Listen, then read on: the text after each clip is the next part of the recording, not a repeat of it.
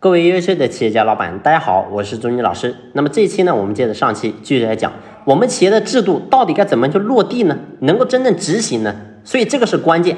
那么制度要执行，其实呢，来源于两个点。第一个点呢，就来自于我们老板本身。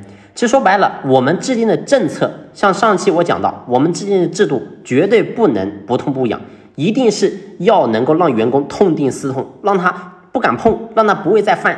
所以这样才能起到我们制度的作用，就像我们的法律一样。为什么法律然后制定的是非常严苛，就是要让我们这些人不能轻易的去犯罪。所以我想我们企业的制度也是一样的。但是你要把这个制度能够真正的落地的话，来源于核心的第一个是来自于我们老板，也就是说我们老板你要能够成为这些制度的忠实的拥护者。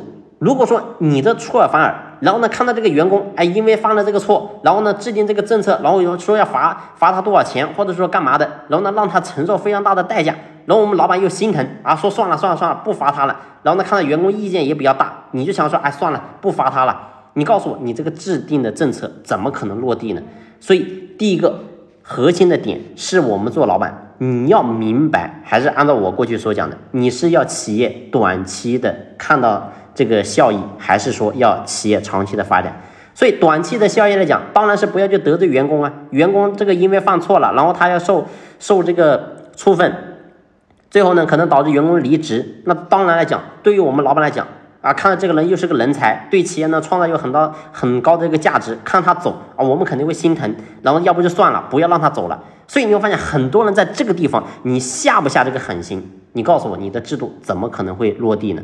所以，我们做老板还是回到之前我所讲的，你要下定决心干这个事情，你就一定要下定决心去干，不要害怕。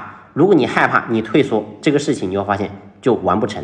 所以，这是所讲的第一个，就是说我们制度该怎么落地的核心的第一个点，是我们老板你要能够成为制度的忠实拥护者，这是第一个。那么第二个呢，我们下期接着聊。